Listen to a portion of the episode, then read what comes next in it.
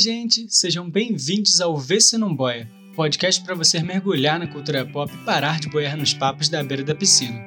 Se você ainda não ouviu os episódios anteriores, é só acessar o perfil do Vê Se Não Boia aí mesmo na plataforma em que você está ouvindo esse episódio. Lembrando que o Se Não Boia faz parte do LGBT Podcasters, um movimento criado para divulgar e fortalecer podcasts produzidos por pessoas LGBTQI+. Para conhecer todos os podcasts da rede, é só procurar pela hashtag LGBT Podcasters ou acessar o site www.lgbtpodcasters.com.br. Cuidado, episódio com spoiler.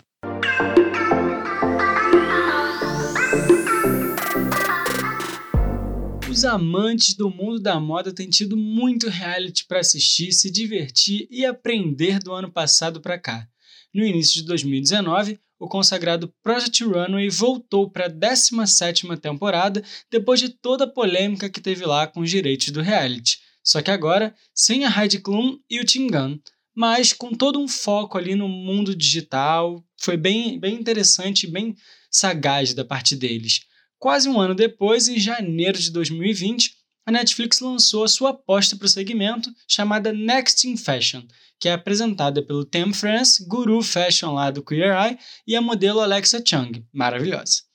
Coincidência ou não, em abril de 2020, o Prime Video, o streaming da Amazon, lançou o Making the Cut, que tem como apresentadores ninguém mais, ninguém menos que a Heidi Klum e o Tim Gunn.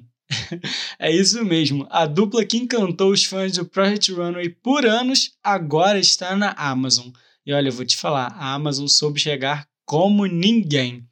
Já para deixar claro, eu quero dizer que Project Runway na verdade vai servir como uma base nesse episódio para falar dessas duas novas apostas, da Netflix e da Amazon Prime. Em parte por já ter um formato consolidado, né, no caso do Project Runway, e por ser uma referência no assunto, e também porque nesse caso é como se eles tivessem feito um bolo ao contrário, já que a combinação do Next in Fashion com o Making the Cut facilmente resulta num Project Runway 2.0. Pois bem, começando pelo Next in Fashion, a ideia é bem simples. Novos designers inovadores e talentosos do mundo todo competem por 250 mil dólares e pela chance de se tornar o próximo grande nome do mundo da moda. Eu sei, não tem nada de muito inovador, mas de cara o reality começa dividindo os participantes em duplas. O problema, pelo menos para mim, é que algumas duplas já se conheciam e outras são apenas formadas ali, naquela loucura do reality mesmo, pela produção, quase que aleatoriamente. Ok, deve ter tido uma análise ali para formar essas duplas, mas algumas realmente pareceram aleatórias. Se você já viu, tá sabendo do que, é que eu tô falando. E assim, na boa, eu achei muito sem noção essa ideia deles, porque para algumas duplas que já se conheciam previamente, era muito mais fácil dividir as tarefas, entender os pontos fortes e também fracos de cada um, como é que você passa por aquele desafio e até mesmo os pontos de confiança entre o que você quer e o que vocês dois juntos acham que é melhor, já que vocês já se conhecem, já entendem a dinâmica e já conversam muito bem. E no primeiro episódio, inclusive, já dá para ver uma injustiça bem clara quando se trata dessa ideia de duplas formadas aleatoriamente.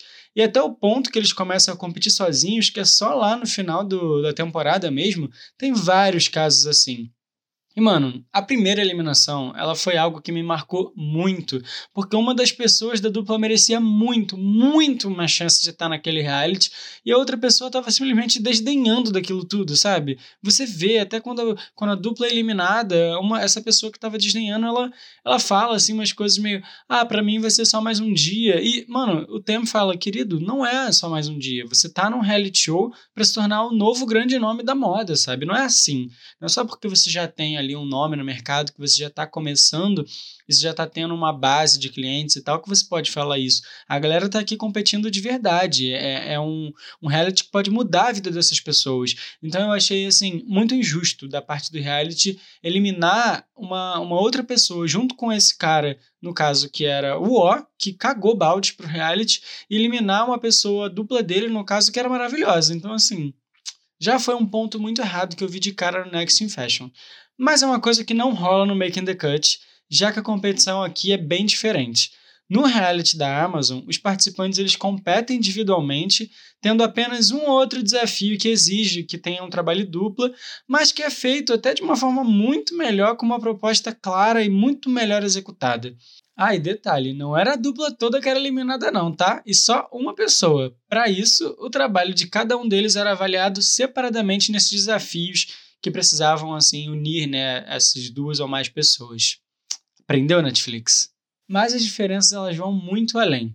Quando eu vi os dois primeiros episódios no Making the Cut, eu praticamente surtei com o nível de qualidade e investimento. Mano, para vocês terem uma noção, o programa é realizado em uma viagem ao redor do mundo, com episódios em Nova York, Paris e Tóquio, enquanto os participantes competem para ser a próxima marca de moda global. Como se não fosse o bastante, os looks vencedores do desafio da semana ficam disponíveis imediatamente na Amazon, na loja do Making the Cut, para a galera comprar no mundo todo. Ah, e não acabou, tá? O estilista vencedor da temporada ainda recebe um milhão de dólares como prêmio para investir em sua marca. Gente, sério. Só com isso, parece até que o reality da Netflix é uma brincadeira de criança. A Amazon não poupou investimento nesse reality e não poupou muita coisa, porque, cara, que que é isso? É um negócio surreal. Eles vieram com tudo nesse caso. E toda essa ideia de parecer uma brincadeira de criança é também porque Next, no Next in Fashion a gente vê a galera num estúdio enorme, muito bonito e legal até, com as suas mancadinhas super completas, coloridas, cheia de papel, lápis, e lápis de cor e canetinha, um armáriozão com vários tipos de tecido e tal, é muito legal.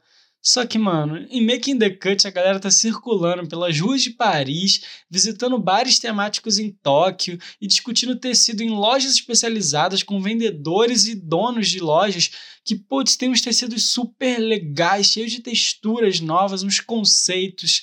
Pô, se for para falar dos desfiles ali de cada episódio, então. Cara, como é que alguém vai competir com a Amazon, já que ela tem moral suficiente, dinheiro para poder fazer um reality que faz desfiles na frente da Torre Eiffel e dentro do Louvre. Por favor, né? Aliás, nos episódios do Japão tem umas cenas que são maravilhosas, assim, que me conquistaram muito. Inclusive, tem várias, várias cenas dos desafios e de uma de um desfile até que um tempinho meio chuvoso, aquela coisa meio garoa, e nossa, eram tudo para mim. Tinha uma elegância ali, com os guarda-chuvas transparentes, uma atmosfera muito poética, apesar da chuva, aliás, com a chuva. Era quase um ensaio conceitual dos desfiles ali. Não dá para superar isso, sabe? Com uma passarelazinha temática e música de tensão, que é uma coisa que a Netflix tentou, tentou, mas não dá. Desculpa, não dá. Quando a gente fala do time de juízes, a situação até fica competitiva em alguns momentos, mas em outros nem tanto. No Next in Fashion, a base principal é composta pelo Tem, a Alexa e a editora de moda Elizabeth Stewart. Durante os episódios, eles até recebem convidados de peso também para poder julgar os looks e os participantes, como os designers Tommy Hilfiger, Christopher Kane e a diretora de moda para parcerias do Instagram, Eva Chan. Teve até um episódio com a modelo brasileira Adriana Lima. Bem legal, né? Só que lá no Making the Cut as coisas são meio diferentes, já que não rolam convidados. Mas também vou te falar, com um time de jurados formados pela Heidi Klum, a Nicole Rich, a ex-editora da Vogue francesa Karine Reutfeld, o designer Joseph Altuzarra e a maravilhosa Naomi Campbell, quem precisa de mais, não é mesmo? Quem também entra no time lá de jurados é até a influencer Tiara Ferragni, mas só durante os episódios do Japão. Então ela aparece, é uma figura muito importante, forte, inclusive, mas acaba aparecendo ali em um episódio ou outro por conta de uma substituição dos, de alguns participantes. E eu acredito que essa diferença na questão dos jurados, ela influencia muito em quem é julgado ali na hora e na maneira como as pessoas são julgadas também. Porque apesar de algumas celebridades terem um certo conhecimento quando eles estão ali falando, né, e julgando e tal da questão, a coisa acabava ficando muito superficial no Next in Fashion e na experimentação do tipo, pense mais nisso, reflita sobre tal escolha, enquanto no Making the Cut tinha um profissionalismo muito maior com esses julgamentos e rolavam umas umas pegadas de orelha, sabe? Umas coisas faladas meio, pô, olha só, se você não tomar uma atitude agora, você vai ficar preso num nicho só e o mundo é muito maior para a gente não poder aproveitar o mercado que existe. Ou melhor, os mercados que existem. Vocês entenderam a diferença, mais ou menos, de como funcionava isso? Mas nesse caso, o formato ele também tem um papel muito importante e ele influencia em absolutamente tudo. Por exemplo, os participantes do Next in Fashion, eles são designers com uma certa experiência sim, que já estão ali conquistando um espaço no nicho que eles trabalham ou então querem trabalhar, mas ainda não tem aquele nome consolidado ali no mercado da moda, principalmente se for falar fora do país deles ou da região que eles moram. No caso do Making the Cut, os participantes são designers que já têm uma marca estabelecida, um negócio mais estruturado e que, na verdade, querem expandir a atuação da sua marca para um mercado maior. Ou seja, enquanto no Next in Fashion o foco está em encontrar um novo nome que ainda vai se desenvolver no mercado da moda, com ou sem marca no caso, e com as possibilidades ali à frente, o Making the Cut está mais focado em levar uma marca já estruturada para um patamar global e de atuação em diversas frentes do negócio. Eles estão pensando muito mais no planejamento da marca, nos investimentos, nos campos de atuação em termos de indústria, até para além das roupas criadas no programa. É um formato bem legal, que sai daquela ideia do designer propriamente dito e leva para um designer muito mais de conceito da marca e não só daquela roupa, daquele segmento, daquele desafio. É muito legal se a gente parar para pensar. Isso também faz com que o ritmo de cada um dos realities seja bem diferente. Por ter uma proposta bem mais conceitual, o Making the Cut é quase um documentário, até por usar e abusar das viagens que eles fazem pelo mundo, das paisagens, de toda a estética dos desafios, das cidades e das histórias que eles estão contando. E esse lado mais conceitual, ele também está na criação dos designers, já que o tempo inteiro o programa reforça: esse não é um reality de costura, é de designer de moda, de criação, de conceito. E isso fica bem nítido mesmo, já que apesar de eles terem um budget que não é revelado e o prazo de dois dias para poder criar um look estilo passarela e um outro mais acessível que pode vir a ser vendido no site da Amazon, os participantes saem pelas ruas de Paris, Nova York e Tóquio para se inspirarem na cultura, no ambiente e também contam com a ajuda de costureiras para criarem suas peças. O negócio é, essas costureiras não aparecem, Amazon, vamos explicar, hein? O que, que é isso? Trabalho escravo? Vamos lá, vamos dar visibilidade para essa galera ali que está ralando. Mais um outro fato é que antes dos dois dias começarem a contar, eles têm todo o tempo do mundo para poder escolher os tecidos nas lojas especializadas que eles visitam. Ou seja, o conceito grita, meu amor, não é para qualquer um. Já o Next in Fashion é o que mais se aproxima do Project Runway, tendo em vista que é desespero atrás de desespero quando se fala de escolher o tecido, desenhar os looks, costurar, vestir modelo, ajustar, tudo ali na correria do prazo entre um e dois dias. Ainda que muito desse trabalho também esteja ali no reality da Amazon, aqui no Next in Fashion parece que o tempo corre muito mais rápido e o ritmo é muito diferente. Afinal, são eles que fazem tudo e fica tudo ali meio registrado na correria da câmera. Isso, claro, gera um certo drama e muitas das entrevistas ali de um elogiando o outro, reclamando. Já no Making the Cut, essas entrevistas elas são quase sempre com imagens dos participantes e uma narração ali em off, quase não tem drama. Eu acho que o mais perto de drama mesmo, como eu li numa matéria hoje cedo, seria realmente a autenticidade da Naomi Campbell quando ela não gosta de alguma coisa e deixa bem claro que não tem desculpa para o erro que a pessoa fez se for um erro básico. Ou seja, em outras palavras, o Making the Cut é como um documentário francês e o Next in Fashion é como um filme de ação mesmo, bem americano. No caso dos apresentadores, esse ritmo ele também muda o Ten e a Alexa do Next in Fashion, talvez até por estarem à frente de um produto tão acelerado, tão louco, eles estão sempre animados, fazendo piadinha, brincando e orientando os participantes de uma forma muito mais leve, divertida e tudo mais, sabe? Algo que, apesar de adotar um tom mais sério e necessário, sim, lá no Making the Cut, é até quebrado de vez em quando pela Hyde e o Tim, numa espécie de esquete dos dois pelas cidades que eles passam lá durante os episódios com eles aproveitando a cultura local, aprendendo um pouco com a forma que as pessoas são no dia a dia e tudo mais. Ao contrário do Project Runway, né, que eles tinham um papel ali muito específico, aqui eles estão muito mais divertidos, eles estão se divertindo, estão curtindo esse formato novo. É aquela coisa, sabe? Quando a pessoa muda de casa, muda de emissora, tem mais liberdade, pode fazer o que quiser. A impressão é exatamente essa. Em vários momentos até, Parece que eles estão viajando pelo mundo e, na verdade, cedendo os seus conhecimentos para o reality nos intervalos ali de uma espécie de ano sabático que eles estão tirando pelo mundo. Mas não me entenda mal, isso é maravilhoso.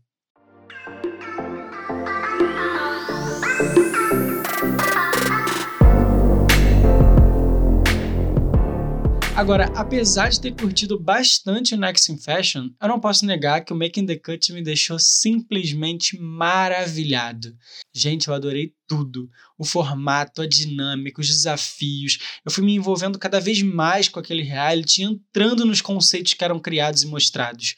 Uma coisa que eu curti bastante, inclusive, foi a evolução de alguns participantes e de como o reality provou o crescimento deles, indo daquele lado mais experimental, que eles chegaram ali meio cru, completamente focados na própria marca, e eles foram virando já para um lado mais comercial no decorrer da temporada mesmo, já que eles estavam procurando uma marca que tivesse alcance global, então isso precisa ser pensado. E essa narrativa, toda essa construção, né, esse crescimento de muitos dos participantes ali que foram até o final, chegaram perto da final, foi muito bom, foi muito bem mostrado e me fez gostar mais ainda do reality. Eu me vi muito conectado com aquele universo mesmo, sabe? Mesmo sem saber muito sobre moda, mas até por amar analisar essas coleções e as marcas como um todo. Eu acho que a única coisa que me decepcionou mesmo foi o final e a marca que venceu, mas tem um motivo para isso. Dando um pouco de spoiler, o desafio final do programa é uma imersão completa, com os finalistas tendo que criar uma pop-up shopping de uma coleção completa lá que eles criaram.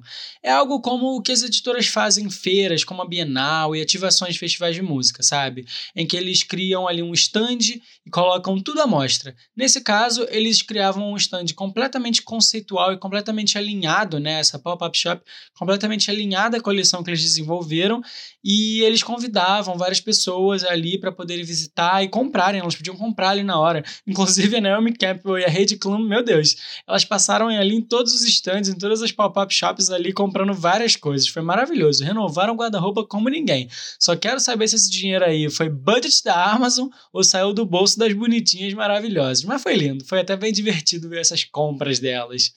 Mas até aí, beleza, né? Eles vão lá, montam esse pop-up shopping, rola lá essa visita, essas compras. Só que o desenrolar desse desafio, que vai do penúltimo até o último episódio, ele me fez questionar os princípios e os caminhos do reality mesmo. Porque, bem, apesar de trazerem todo esse conceito e baterem na tecla o tempo inteiro da autenticidade, da presença da marca, da identidade e história dos designers nas peças e nas coleções que eles criam, mas também ali nas decisões de marketing e dos fins comerciais, no fim ali da temporada, pareceu que, na verdade, eles estavam buscando a nova marca global de fast fashion e não simplesmente uma nova marca global para ter um alcance internacional, propriamente dito. E eu digo isso porque os participantes que mais inovaram e trouxeram conceitos e questionamentos ali para o programa, eles foram eliminados. E eu não entendi, porque ao contrário do Next in Fashion, que traz jurados novos toda semana, isso acaba influenciando um pouco nas decisões, né? Já que eles avaliam os episódios, os desafios mais isolados e muitas vezes não enxergam aquele crescimento do participante até ali e tudo mais. No Making the Cut, a galera acompanhou realmente cada um dos participantes do início ao fim. Eles deram feedbacks, viram quem estava ali a um passo de sair por várias vezes ali, sair toda semana, sabe? Por vários erros. Muitas vezes, semanas seguidas, eles ficaram ali meio na berlinda, naquela coisa meio vai ou não vai sair, quem não soube pensar na marca como um todo. E mesmo assim, parece que eles ignoraram essas coisas, sabe? Eu sei que é algo muito complicado de se pensar, até porque o reality show, ele tem o seu lado fabricado, tem o seu lado ali já comprado, digamos assim, mas eu acho que é muito importante essas coisas serem levadas em conta. Ainda mais com a proposta proposta que o Making the Cut traz, sabe? E um exemplo bem claro disso, assim, eu vou até falar aqui um spoiler mesmo, já deixei o aviso no início do episódio. Um exemplo bem claro dessa situação que eu estou falando é o caso do Sander, né? Que é um participante que chegou bem perto da final, chegou na semifinal e apresentou um conceito de pop-up shopping super colorido, com um apego inovador, millennial, uma força de venda absurda e passível de muitas mudanças para melhor até. Ele merecia não só pelas escolhas ali, mas também porque com esse desafio, ele reforçou uma coisa que durante o programa inteiro ficou bem claro: que ele tem versatilidade para poder pensar em diferentes estilos, públicos e tipos de peça. Se você vê ali a, a temporada do início ao fim, acompanhar a jornada do Sander, você vai perceber que ele chegou ali na, na, no reality com uma proposta da marca dele, dos conceitos dele, completamente diferente do que ele foi apresentando no decorrer da temporada. Porque ele foi sabendo se adaptar, ele foi sabendo receber os feedbacks e transformar aquilo num, num conceito muito mais assim comercial, muito mais levado para uma coisa que podia ser pensada tanto no lado mais artístico quanto do lado comercial, acessível, para que as pessoas pudessem comprar. E eu acho que o pop-up shop dele ficou muito claro isso. Mas ignoraram, né? Até a própria Esther mesmo, que é uma outra participante, que apesar de ter me incomodado um pouco a estética dela ser all black all the time, e eles terem falado várias vezes sobre esse assunto com ela, ela tinha um conceito muito forte e estava muito baseado na identidade dela, na identidade da marca dela. Mas não, não venceu. Quem venceu foi um participante que apresentou uma versão um pouco mais conceitual da Zara. Ou seja, o quê? Por que Next Fashion? Por quê? E na boa, por conta de tudo isso, eu acabei terminando a temporada me perguntando por que, que eles inovaram e investiram tanto na cultura, nos questionamentos, nos desafios super conceituais e importantes para no final dar um prêmio para o básico? Apenas pela venda? Apenas pelo mercado? Tudo bem, o conceito realmente tem que se perder mesmo em meio ao uso comum e simplesmente aquilo que pode ser vendido? O resto lá que a galera estava fazendo também era passivo de venda, gente. Com um pouquinho ali de instrução, com aquele investimento que eles iam receber, com certeza ia dar certo. Será que o mercado já não tem mais? Será que o mercado já não tem demais o que esse cara que venceu apresentou? Será que não tem tanto fast fashion por aí que acabam não apresentando nada de tão inovador? Enfim, eu não sou o maior entendedor do mercado de moda do mundo, mas eu acredito que o Making the Cut é o tipo de reality que ainda vai fazer muita diferença nesse mercado se eles souberem aproveitar o que eles têm de tão precioso e único, que é a originalidade.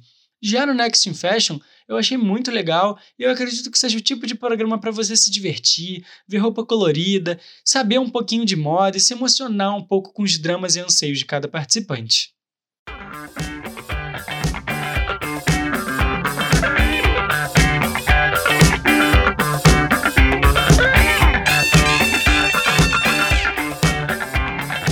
E você? O que, que você achou melhor? Achou mais interessante a busca pelo próximo nome ou a próxima marca da moda global? Ah, você ainda não viu nenhum dos realities? Não se preocupe. Tanto o Next in Fashion quanto o Making the Cut estão disponíveis, cada um em sua plataforma de streaming, com toda a temporada já liberada para você aí se envolver com os desafios, com as roupas, com os participantes, com o que for. Ah, e agora você já sabe, hein? Segue o Vê Se Não Boia lá no Instagram, arroba Vê Se Não Boia, tudo junto e sem acento. Me diz aí o que você achou desse reality, manda suas sugestões, perguntas, o que você quiser. O importante é a gente trocar as nossas opiniões. Ah, e não esquece de compartilhar o episódio com seus amigos, parentes e quem mais curtir um pouquinho de cultura pop, televisão e podcasts. A gente se vê no próximo mergulho. Tchau, tchau!